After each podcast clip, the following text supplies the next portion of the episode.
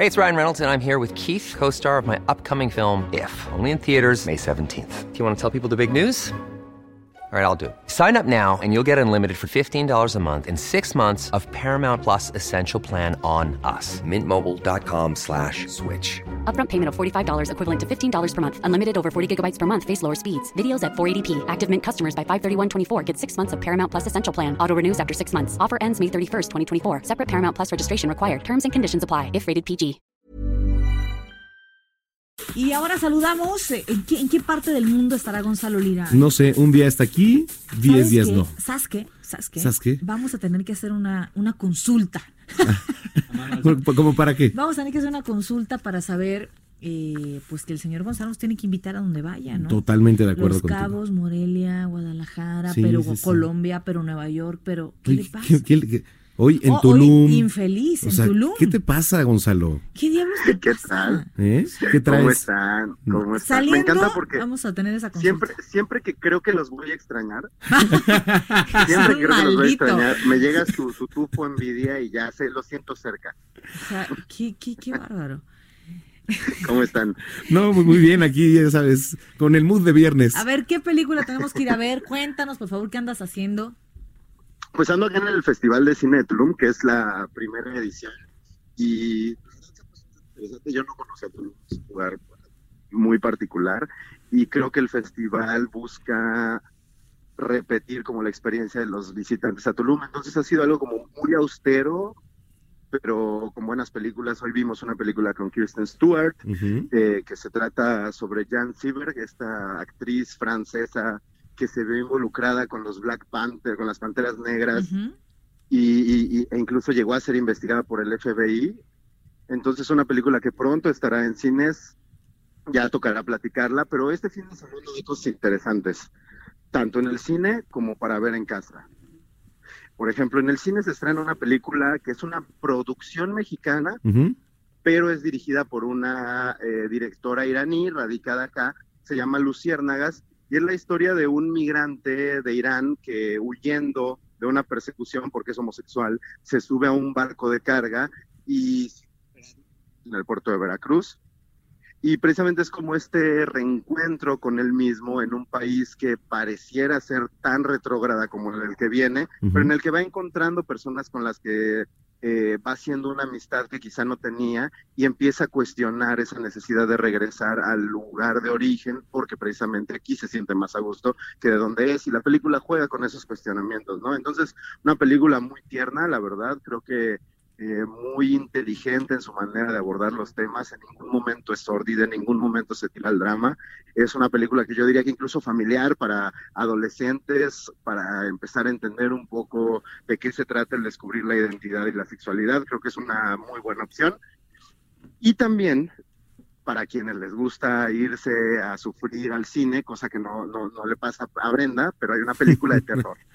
Ah, a ver, eso sí, eso sí. A ver, Es que me obligan. La cabaña siniestra. la cabaña siniestra. Oye, pero Suena, suena muy genérico el título. Sí, sí, sí. Suena, suena cualquier cosa. Ajá. nombre es muy común, ¿no? Sí, pero la verdad es que es una película muy interesante. Cuenta la historia de un padre y sus dos hijos. A él acaba de enviudar, los hijos están todavía en duelo y él rápidamente toma una relación con una chica mucho más joven y se van de vacaciones los cuatro juntos. El padre tiene que regresar a casa por, por una situación laboral y deja a los niños al cuidado de esta eh, posible nueva madrastra, ¿no? Por que ¿quién hace eso? forma. Oye, es que ¿Quién cuando la eso? Bueno. narras, cuando narras las cosas suena como ilógico. O sea, ¿quién deja a sus hijos con la nueva madrastra maldita? Nadie. ¿no? Es que eso es lo que pasa. No es necesariamente que sea maldita, sino que es una mujer que digamos que su estabilidad Emocional. emocional y psicológica no es la más óptima. Está enferma. Empieza, Eso es del diablo.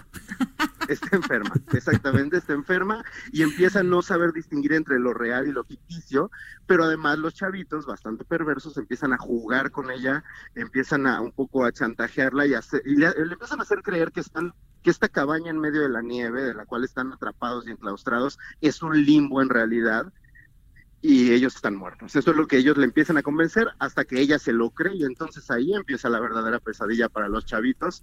Es una película que creo que mantiene la atención de principio a fin y que como juega precisamente con, con lo psicológico y lo psiquiátrico, Ujú. se vuelve mucho más creíble que una película quizá de fantasmas. Esa sí hay que, esa sí hay que irla a ver. Esa sí Hay que ir. hay que ir. Hay que Hay ir. que ir.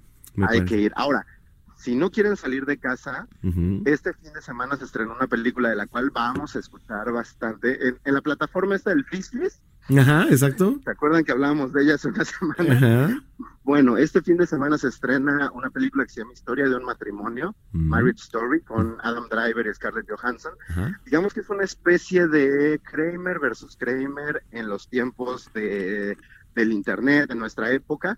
Es la historia de un matrimonio que se está separando, pero como durante esta separación eh, del matrimonio quieren mantener a la familia unida porque tienen hijos. Entonces es una película muy interesante, muy tierna, un poco, un poco dura, si alguien ha pasado por un divorcio, ya sea el propio o el de sus padres o el de alguien cercano pero la verdad es que creo que se trata con mucha delicadeza, con mucho tacto y va a dar mucho qué hablar. Ya empezó a ganar premios en los, en los Gotham Awards, acaba de ganar Mejor Actor Adam Driver, Mejor Director, entonces va a llegar seguramente a los Oscar y entre esa y Irishman, la plataforma está empezando a acercarse a sus premios. Pues Sí, de entrada, sí, sí. imaginarte a Scarlett Johansson casada ya es interesante, ¿no?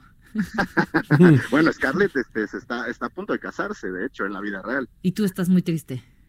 Yo estoy muy triste. Hace poco descubrí que Scarlett Johansson tiene mi edad y, y yo no sé dónde estuve todos estos años. ¿En dónde? En, en, en- en Morelia.